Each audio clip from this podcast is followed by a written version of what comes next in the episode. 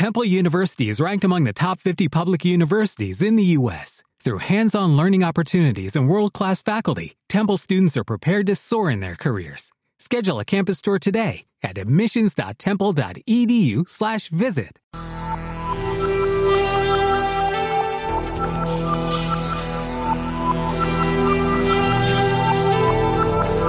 Aquí comienza Fronteras de lo Imposible, donde no se trata de ver para creer, sino de creer para ver.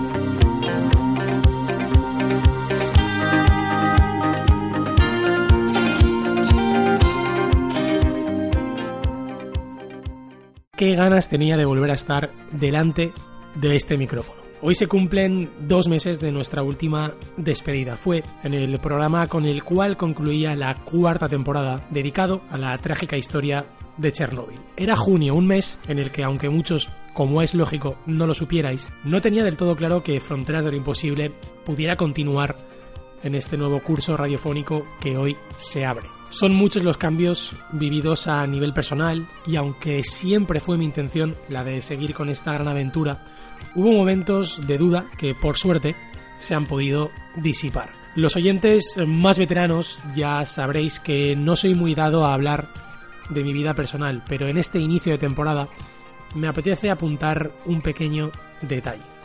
Creo que ya son algunos años juntos y es justo que nos vayamos conociendo, ¿no? Más aún cuando ese detalle está relacionado con el programa que hoy nos ocupa. Y es que actualmente resido en Irlanda, un país de lo más acogedor y que guarda cientos de historias y secretos por desentrañar en muchos de sus rincones y que seguro que van a estar salpicando y goteando en esta nueva temporada. Por ello, quería dedicar esta primera edición de Fronteras de lo Imposible a contaros una de esas historias.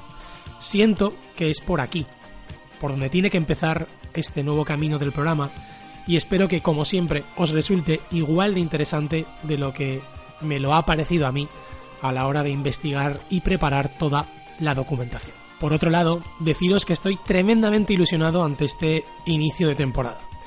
En la anterior el programa se consolidó, tanto en oyentes como en escuchas, y fuisteis vosotros los que lo colocasteis hasta en tres ocasiones en el top 100 de los más escuchados de todo iVoox. Un logro espectacular que quién sabe si podremos repetir este año. Lo que sí vais a encontrar de nuevo es entretenimiento, información y una compañía mutua con la que espero podamos disfrutar. En Fronteras de lo Imposible se hablará de historia, misterio, arte, criminología, ciencia, cine y literatura, siempre con la perspectiva del rigor y con la intención de ofreceros todos los puntos de vista sobre un mismo tema para que seáis vosotros los que conforméis una opinión sólida. Además, habrá renovación en las secciones. Dejaremos atrás secuencia cero y el marcapáginas, pero tranquilos porque otras ocuparán su lugar. En una de ellas, por cierto, os guardo una sorpresa en forma de reencuentro que me hace especial ilusión y de la cual espero poder informaros muy pronto. No todo va a salir a la luz el primer día, ¿verdad? No me queda nada más que agradeceros la compañía y a ti, querido oyente, decirte que ya estás dentro de las fronteras de lo imposible. Te da la bienvenida quien te habla, encantado de hacerlo una temporada más. Fran Torralba, no desconectes y sigue al otro lado de la radio porque esto va a empezar. Comenzamos.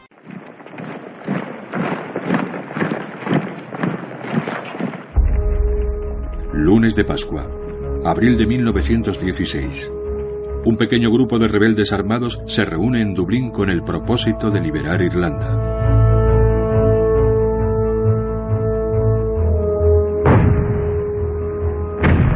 El Reino Unido libra una cruenta guerra contra Alemania. Su ejército de millones de hombres, que incluye a 200.000 irlandeses, ve morir a sus soldados en el campo de batalla a una escala jamás imaginada.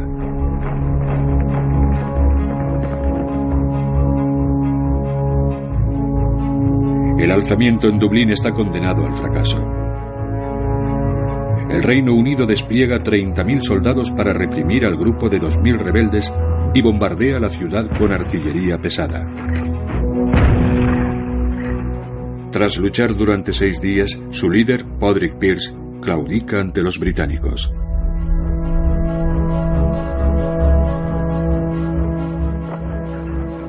El humo se disipa, dejando al descubierto la atroz tragedia humana. 65 rebeldes y 140 soldados han muerto en los duros enfrentamientos. La población civil ha sido la más perjudicada. El número de víctimas mortales entre hombres, mujeres y niños roza los 300. El alzamiento ha terminado, pero la revolución no ha hecho más que empezar.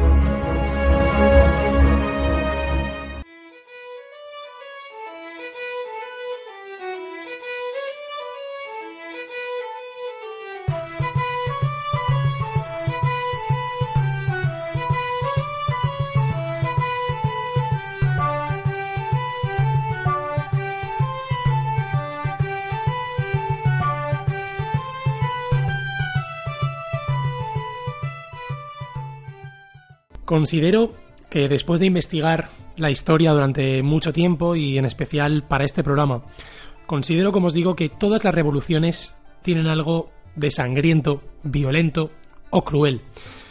Pero no todas comparten un trasfondo cultural que por momentos puede llegar incluso a legitimarlas. Pocas veces ese trasfondo está impulsado por un conjunto de poetas y escritores de la talla de los que se reunieron en Dublín en 1916. Todo ha cambiado, ha cambiado completamente. Ha nacido una belleza terrible. Así es como reza el poema del famosísimo escritor dublinés y premio Nobel de literatura William Butler Yeats. El texto es uno de sus más famosos poemas y alude a la rebelión de Pascua de 1916 contra los británicos, también conocida como la Revolución de los Poetas. Fue en la sede central de Correos, en la céntrica calle O'Connell de Dublín, en donde el escritor, poeta y profesor Patrick Pearse leyó el lunes de Pascua de 1916 la proclamación de la República de Irlanda y la constitución de un gobierno provisional totalmente independiente del inglés. Esparcidos por varios puntos de la ciudad, 1.400 personas participaron en la sedición. Al mismo tiempo, que 150.000 irlandeses luchaban junto a los británicos en los frentes de la Primera Guerra Mundial en la Europa continental. El lunes de Pascua de 1916 fue un día que pasó a la historia. Los amotinados se atrincheraron en varias instituciones de Dublín. El martes, los soldados británicos reaccionaron rápidamente y ocuparon la ciudad y declararon la ley marcial. La guerra estaba a tan solo un pequeño paso. El miércoles, empezó el tiroteo. El jueves la ciudad ardió. El viernes los rebeldes se rindieron. Y el sábado, el sábado empezaron las represalias. Murieron 254 civiles. 16 sublevados fueron ejecutados y 14 de ellos fueron encarcelados y posteriormente ejecutados en la prisión de Glasnevin, convertida ahora en museo y cementerio y uno de los lugares más emblemáticos de la ruta del centenario que se realizó en 2016 en honor al alzamiento de Pascua. Esa terrible belleza a la que se refería Yeats en su archifamoso poema era el deseo irrefrenable de los irlandeses de conseguir su independencia tras siglos de motines y pequeñas rebeliones que sin embargo no habían conducido a ese ansiado logro. La proclamación de Pierce quedó en agua de borrajas. No tuvo ese efecto que querían conseguir, pero, sin embargo, no fue un efecto inmediato, pero sí logró colarse en el inconsciente de miles de irlandeses que en ese momento sintieron la necesidad de, a corto a medio plazo, lograr una independencia ansiada durante tantos siglos. Unos políticos irlandeses defendían la autonomía de la isla dentro del Imperio Británico y otros eran partidarios de la independencia. Por otra parte, los llamados unionistas o protestantes no querían ni una cosa ni otra y se posicionaban en un punto intermedio. La fragmentación de la isla entre religiones y políticas otorgaba a los británicos el papel de árbitros en un juego en el que la división podía ser uno de los mayores factores a tener en cuenta. La terrible belleza, que nació el lunes de Pascua de 1916, se convirtió en 1922 en la creación del Estado Libre de Irlanda con la isla dividida. Por una parte, el norte seguía bajo la batuta británica y estaba formado por seis de los nueve condados que constituían el antiguo Ulster. En 1949 fue declarada por fin la República de Irlanda. La primera secuela del alzamiento es la total devastación de Dublín. Un desastre cuya relevancia nadie debería subestimar. Es la primera ciudad del Reino Unido destruida a tal escala. Es urbana, es moderna, es una gran ciudad que ha sido reducida a escombros.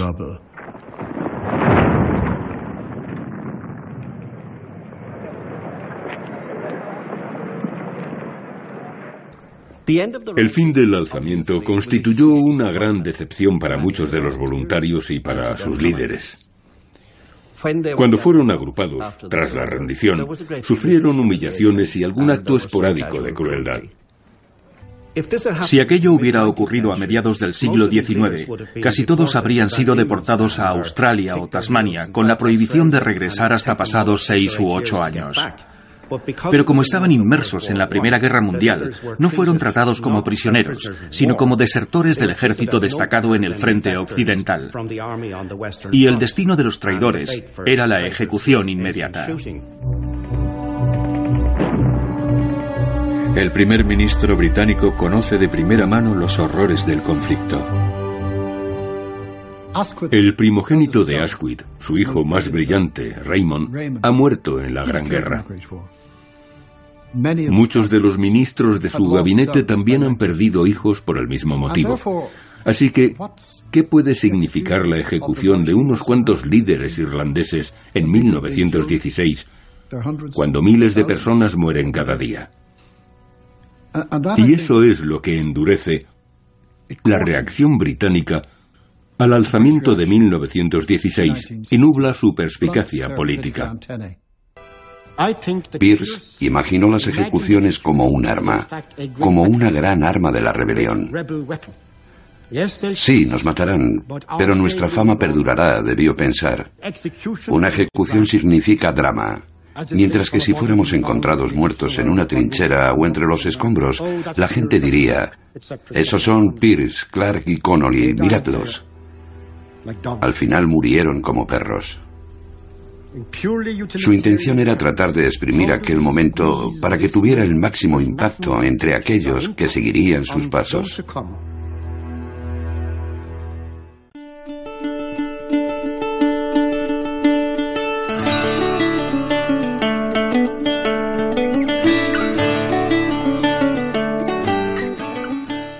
Antes de profundizar en su papel como líder del alzamiento de Pascua de 1916, me gustaría constatar o hablaros un poco de la faceta de Patrick Pierce como literato y como figura pública que ha pasado sin duda a la posteridad. Baste con decir que en la ciudad de Dublín existen estatuas en su honor, calles con su nombre, el mismo que lleva una de las estaciones más conocidas de la ciudad. Pierce escribió relatos y poemas, tanto en irlandés o gaélico como en inglés, siendo su obra más conocida el titulado Wayfarer. También es autor de varias obras de teatro de carácter alegórico en irlandés, incluyendo The King, The Master and The Singer. Es autor de numerosos ensayos sobre política y lenguaje, destacando especialmente The Coming Revolution y Ghosts. Fue el lunes de Pascua, un 24 de abril de 1916, cuando Pierce desde, como os decía, los escalones de la Oficina Central de Correos, uno de los edificios más emblemáticos de la ciudad de Dublín, proclamó la República leyendo el documento que firmó junto a otros líderes irlandeses y que es la imagen que encontraréis en el programa de hoy. Tras seis días de lucha, como os decía, numerosas muertes de civiles e inmensos daños materiales, Pierce y el resto de los líderes dieron la orden de rendición a los insurgentes. Tanto Pierce como los otros líderes del, alzamiento, incluyendo a su hermano Willy, fueron sometidos a un consejo de guerra y condenados a morir fusilados por parte del ejército inglés. Figuras como Clark, Thomas MacDonagh y el propio Pierce fueron los primeros en ser ejecutados el 3 de mayo de 1916. Pierce tenía tan solo 36 años. Thomas MacDonagh fue otra de las figuras clave en la revolución y alzamiento de Pascua. Fue un poeta y dramaturgo conocido como una de las figuras más destacadas del nacionalismo irlandés del siglo XX, siendo uno de los líderes de este alzamiento y uno de los primeros en ser ajusticiados y convertirse en mártir para toda la población irlandesa o por lo menos para aquellos que pronto convirtieron a esos líderes del alzamiento en las figuras más representativas de su movimiento independentista. Inicialmente, MacDonagh se decidió orientó su vida a la labor sacerdotal, pero pronto cambió de rumbo dedicándose a la literatura de manera profesional, así como también a la defensa de la causa nacionalista e independentista. Impartió clases en la University College en Dublin, la mayor universidad del país, y fue miembro de la Liga Gaélica fundada en 1893, en la cual contribuyó a promover y conservar la lengua celta a lo largo de las instituciones de la isla, esa lengua celta proveniente del gaélico que hoy todavía se sigue empleando, incluso de manera oficial, aquí en Irlanda. MacDonagh se unió algo tarde a la insurrección nacionalista, pero fue firmante, fue uno de los firmantes en la proclamación de la República Irlandesa y lideró el segundo batallón frente al ejército británico. Derrotados, él y sus compañeros Pierce y Plunkett fueron, como os decía, ejecutados pocos días después de someterse a un consejo de guerra que cuentan que no fue ni mucho menos justo. Y puede que a raíz también de ese duro, durísimo Consejo de Guerra, los influjos nacionalistas se vieran mucho más reforzados en la población irlandesa. En cuanto a su trabajo literario, si bien no llegó a destacar a nivel nacional en el llamado Renacimiento céltico, fue un gran poeta. Su obra refleja en gran medida ese sentimiento nacionalista irlandés de la época y las tensiones políticas y sociales derivadas que fueron acumulándose con el paso de los meses y los años. Junto a su Historia de la literatura anglo-irlandesa escribió también acerca de su crisis religiosa y también en su famoso poemario Throg de Ivory Gate, en donde cultivó un estilo realista con grandes dosis de crítica y de drama hacia la sociedad que estaba viviendo. Por último, me gustaría hablaros de otra de las figuras más importantes de la revolución irlandesa, es James Connolly. Fue otro de los firmantes, ya veis que los firmantes de la proclamación de la independencia de esta nueva gobierno de Irlanda eran todo literatos, escritores, poetas, figuras del mundo de la cultura.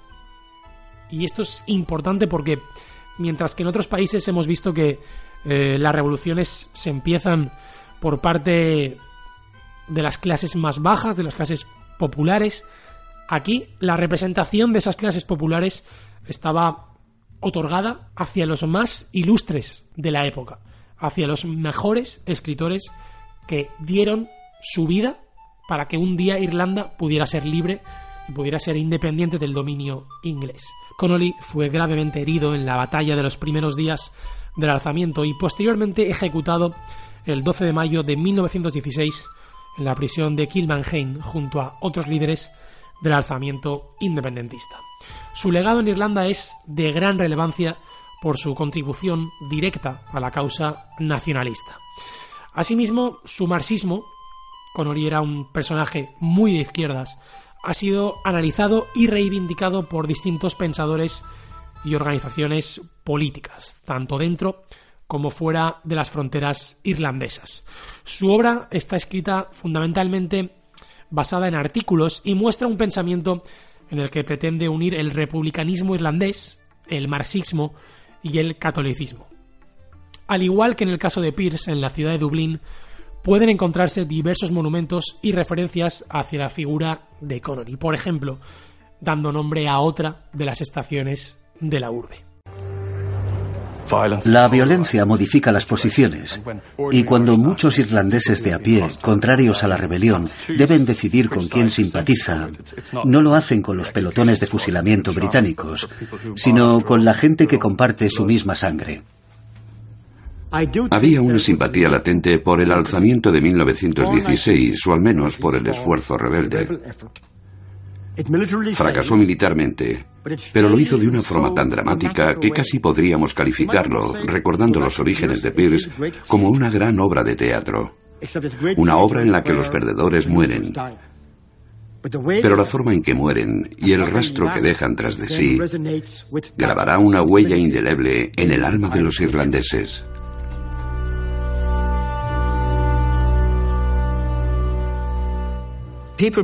Los rebeldes comenzaron a ser vistos de forma diferente. Muchos de sus compatriotas empezaron a admirar su valor, heroísmo y sacrificio, lo que les llevó a intentar comprender qué les condujo a ese extremismo, cuando estaba claro que la victoria era imposible. En los meses posteriores al alzamiento, la iconografía popular que rodea a las figuras rebeldes más significadas es muy católica a pesar de que algunos eran agnósticos o habían tenido graves problemas con la Iglesia debido a su fenianismo, o eran de hecho protestantes. Es como si todos ellos, de manera retrospectiva, hubieran sufrido una conversión post-mortem al catolicismo.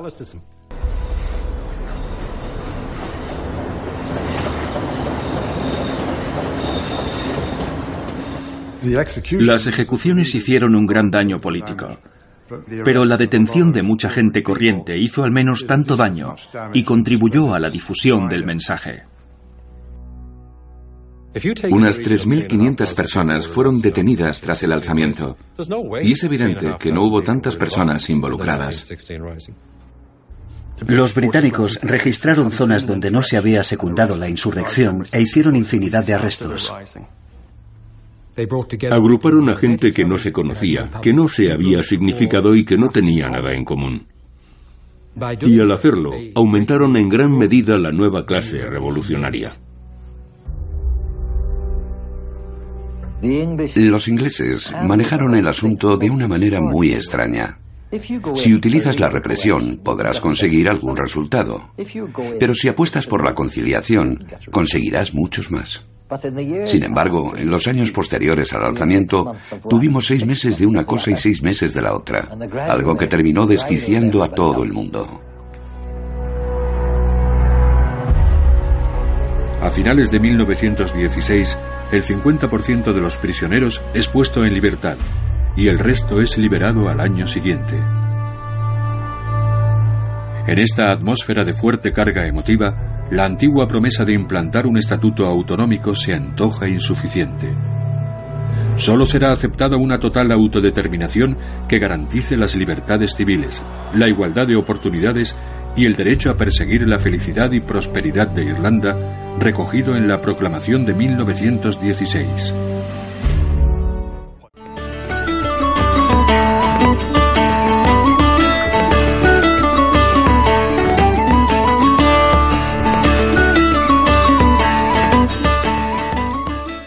No llevo mucho tiempo aquí, en Dublín, pero por lo que estoy pudiendo comprobar, Irlanda es una tierra de escritores, un lugar en donde rebosa la cultura que impregna todos sus rincones. He estado en pocas ciudades donde se demuestre tanto reconocimiento a la labor cultural como en Dublín, y en otras localizaciones de esta isla, en donde parece que un escritor puede tener mayor fuerza que un soldado. Desde mm, los bardos de antaño, los poetas ocupan un lugar prominente en la isla, hasta el punto de que el actual presidente, Michael Higgins, es también autor de algunos poemarios. Dos de los cuatro premios Nobel irlandeses son poetas, Yeats y Simus Heaney, un logro poco común en nuestros días. Además, también es punta de lanza, es uno de los adalides actuales de la poesía femenina, catalogada en obras como irlandesas, en donde 14 poetas contemporáneas recogen la tradición de siglos desde una nueva perspectiva. Además de la tradición literaria, en Irlanda existe otra casi a la par, y es el culto por la bebida y por los famosos pubs. Y hasta en ellos está presente la literatura y sus grandes genios. Los dos elementos se fusionan en uno solo en ocasiones, ya que los grandes autores del país frecuentaban estos establecimientos de forma totalmente común y casi diría que diaria. De ahí que a día de hoy puedan seguirse los fantasmas de grandes literatos detrás de cada esquina. Joyce, Beham, Kavanagh elevaron las visitas al pub a una especie de arte, mientras que Heaney, King y O'Casey inmortalizaron al buen bebedor irlandés en sus obras y hoy, en pleno siglo XXI, se puede seguir su impronta y parte de sus textos mientras se disfruta, ¿por qué no?, de unas cuantas pintas. Hasta aquí llega el dossier sobre Irlanda y sus grandes genios de las letras, esos poetas que un día contribuyeron a implantar el germen de la independencia de Irlanda, a conseguir que la actual Irlanda fuera un poco más libre, y lo hicieron a través de sus escritos, de su cultura y de una relación directa con el mundo de las páginas, del arte, a fin de cuentas, en un ejercicio en el que lucharon por su libertad hasta las últimas consecuencias. Espero, espero que os haya gustado este pequeño dossier y en este nuevo inicio de temporada os recuerdo, para veteranos y novatos, que tenéis las vías de contacto del programa en donde ya sabéis que me encanta interactuar con vosotros para estar al tanto de vuestras opiniones y reacciones. La cuenta de Instagram del programa es arroba fronteras de lo imposible y además, como siempre, tenéis en Twitter la cuenta del programa arroba frontimposible, en Facebook la página Fronteras de lo Imposible y aquí, por supuesto, en iBox, en el canal del podcast, en donde podéis dejar comentarios y cualquiera de vuestras opiniones. Si os queréis extender o mandarme cualquier tipo de recomendación u opinión, tenéis a vuestra disposición la cuenta de correo del programa fronteras del imposible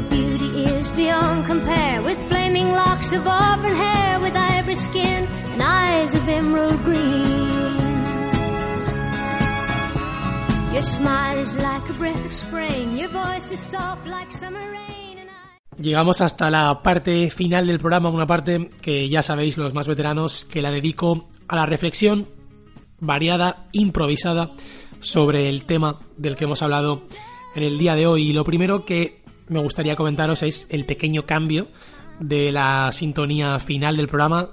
Imagino que os habréis dado cuenta. Y estoy encantado, me encanta. Es una canción que me gusta muchísimo, es Jolene de Dolly Parton y creo que le da un buen toque al programa, así que espero también vuestra opinión, porque como sabéis me interesa muchísimo cualquier aspecto que podáis comentarme acerca del programa. Así que, como os digo, todas las vías de contacto están abiertas y estaré encantado, como siempre, de interactuar con todos vosotros. Me gustaría reafirmar un poco lo que he comentado en la parte final del programa, y es que valoro muchísimo la apuesta decidida por la cultura y el mundo de las letras tan presente en Irlanda. Creo que es de verdad algo evidente. Parece mm, un tópico o parece algo exagerado, pero es cierto que en cada punto de, la ciudad de Dublín tanto en pubs como en monumentos, por supuesto en museos. Existe una impronta decidida y palpable de lo que valoran aquí los irlandeses a sus escritores y el mundo de la cultura, mucho más que en otros países y me atrevería a decir que más incluso que en España. De hecho existe hasta un museo de los escritores exclusivamente dedicado a ellos y creo que se pone en liza y se pone en valor de una manera decididamente apreciable a cada uno de sus mayores escritores. Hay hasta cuatro premios Nobel de literatura en Irlanda a lo largo de la historia. Dos de ellos, como os decía en el dossier, fueron poetas y creo que esa presencia impulsa a los irlandeses actuales a seguir, ¿por qué no?, por ese camino y por esa tradición tan, tan prolija. Me gustaría además mencionar a un par de autores irlandeses que por el tema del programa de hoy no he hablado de ellos, pero que son dos enormes escritores de talla y fama mundial como Oscar Wilde, quien no lo puede conocer a Oscar Wilde, y Bram Stoker, uno de mis escritores favoritos y el autor, como seguro todos sabréis, de la archifamosa e increíble novela Drácula. También está presente su impronta aquí en Dublín y es una maravilla encontrarte retazos, rastros y cualquier impronta de esa calidad artística y de esas obras tan, tan eh, inmortales a fin de cuentas. ¿Quién no conoce Drácula? ¿Quién no conoce a Oscar Wilde? Hay una estatua famosísima aquí en Merrion Square, uno de los parques más importantes y más relevantes de la ciudad.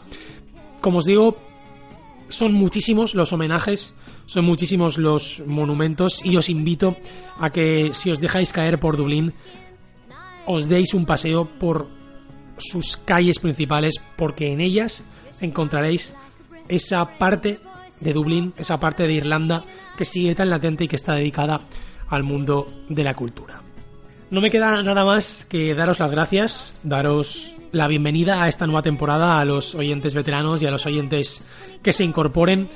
De verdad que tenía muchas ganas de volver a estar delante de este micrófono. No sé cómo será la recepción de esta nueva temporada. Lo cierto es que este no es quizá el tema más popular para empezar, pero como os decía al inicio en la presentación, creo que he sentido que tocaba comenzar por aquí y en Fronteras de lo Imposible siempre trato de seguir mis impulsos y hablar de los temas en los que me apetece hablar en el momento.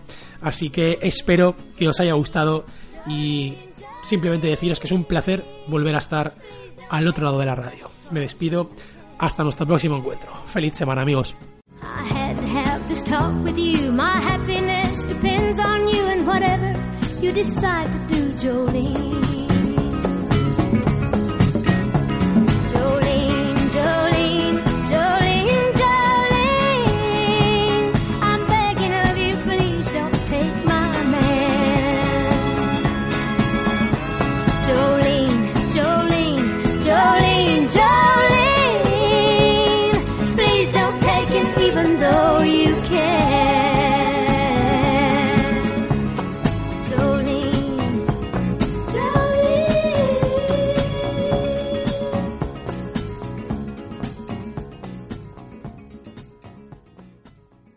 Nuevo cliente de Western Union, puedes disfrutar de una tarifa de envío de 0 dólares en tu primera transferencia internacional de dinero en línea. Envía dinero a los tuyos en casa de manera rápida, fácil y conveniente. Visita westernunion.com o descarga nuestra app hoy mismo y tu primera tarifa de envío corre por nuestra cuenta. Aplican ganancias por cambio de moneda. No disponible para tarjetas de crédito y envíos a Cuba. Servicios proporcionados por Western Union Financial Services Inc. NMLS 906983 o Western Union International Services LLS NMLS 9069 85